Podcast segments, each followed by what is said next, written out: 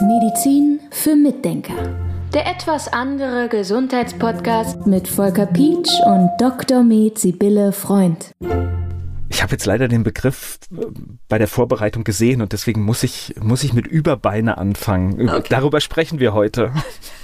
Über Überbeine. Irgendwie klingt das ja so ein bisschen nach, nach Mutant, ne? Überbeine. Genau. Hast du es eben auch im Kopf?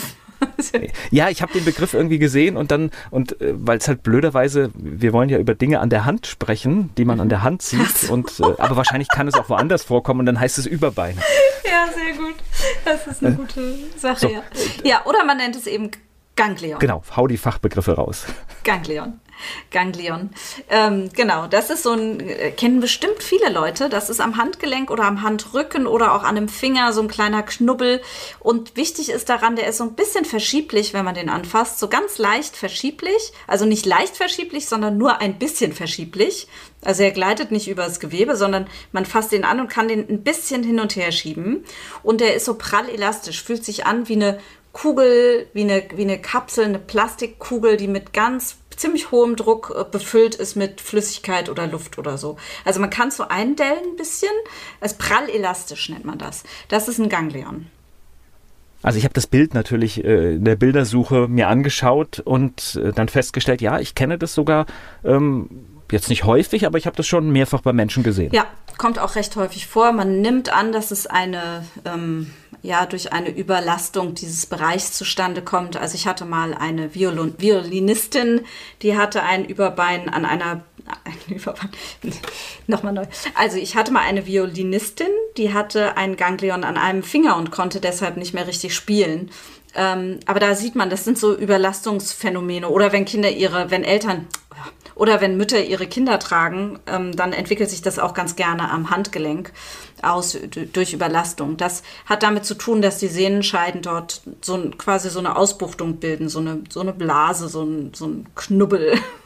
es ist also kein Tumor in dem Sinne, dass man sagt, da wächst was oder so, sondern es ist einfach ja, wie so eine Ausstülpung, die sich bildet und die dann so prallelastisch ist. Jetzt haben wir da ja mehrere Ebenen. Bereitet das Schmerzen? Es kann schon sehr unangenehm sein, ja. Es kann schon Schmerzen bereiten. Manche Leute haben dann Beschwerden bei der Beweglichkeit. Die Dinger können auch relativ groß werden, sodass es wirklich die Bewegung einschränkt.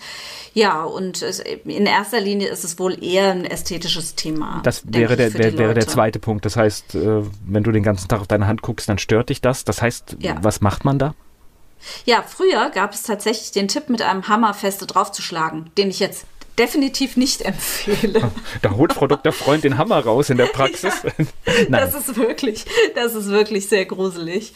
Ähm, also das ist eine ganz gruselige Technik, das sollte man nicht machen, aber es wurde, wird so in, ja, es gibt ja manchmal so ein bisschen rustikalere Kreise von Leuten, die, die haben, die haben dann gesagt, so, wenn ich wenn ich sowas habe, haue ich da einfach mal drauf.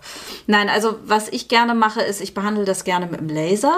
Wir haben so einen Softlaser, das heißt, das ist ein Laser, mit dem kannst du einfach auf Gewebe draufstrahlen, da passiert nichts. Das verbrennt das Gewebe nicht oder schneidet nicht.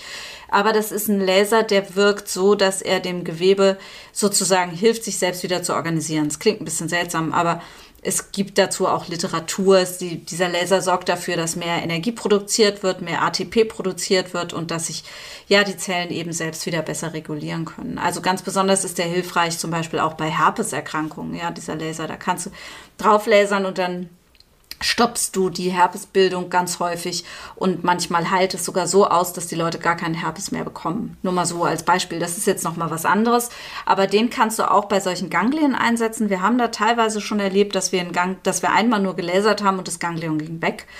Ähm, das ist aber immer sehr unterschiedlich. Es gibt auch therapieresistente Ganglien. Da muss man sich natürlich auch fragen, hat der Patient weiterhin seine Bewegungen gemacht, die er immer macht, die dazu geführt haben, also seine Überlastungen, zum Beispiel vielleicht mit einer Computermaus arbeiten, die nicht ergonomisch ist. Da gibt es ja verschiedene Computermäuse oder irgendwie sowas. Also wenn man natürlich weiter das macht, was dazu geführt hat ähm, und damit eben nicht aufhört, dann kann es auch sein, dass das therapieresistent ist oder aus irgendeinem anderen Grund, den wir nicht kennen. Aber sehr häufig funktioniert also der Laser, das ist das eine.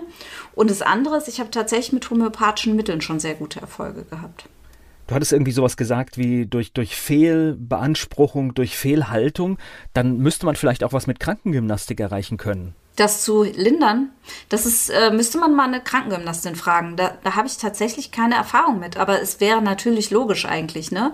Also Physiotherapie oder auch vielleicht Osteopathie, also die Arbeit mit den Faszien könnte auch durchaus sein, weil es kann durchaus sein, dass da eine Überspannung der Faszien ist in dem Bereich und dass sich dadurch dann reaktiv so ein, so ein Ganglion bildet. Das weiß ich nicht, ähm, ist aber eine gute Frage. Aber bei allem, was ich jetzt gehört habe, hört sich der Leser doch nach einem sehr milden und guten Mittel an, um dort vielleicht Abhilfe zu schaffen. Ja, also im Prinzip ist es mit dem Laser so, den hält man dann mal ein paar Minuten drauf, drei, vier, fünf Minuten. Das sollte man theoretisch mal eine Woche lang zweimal am Tag machen. Aber es geht teilweise auch früher, dass es sich verbessert oder man macht es ein bis zweimal die Woche und dann verbessert sich es auch. Also das haben wir schon öfter gesehen. Medizin für Mitdenker. Der etwas andere Gesundheitspodcast mit Volker Pietsch und Dr. Med Sibylle Freund.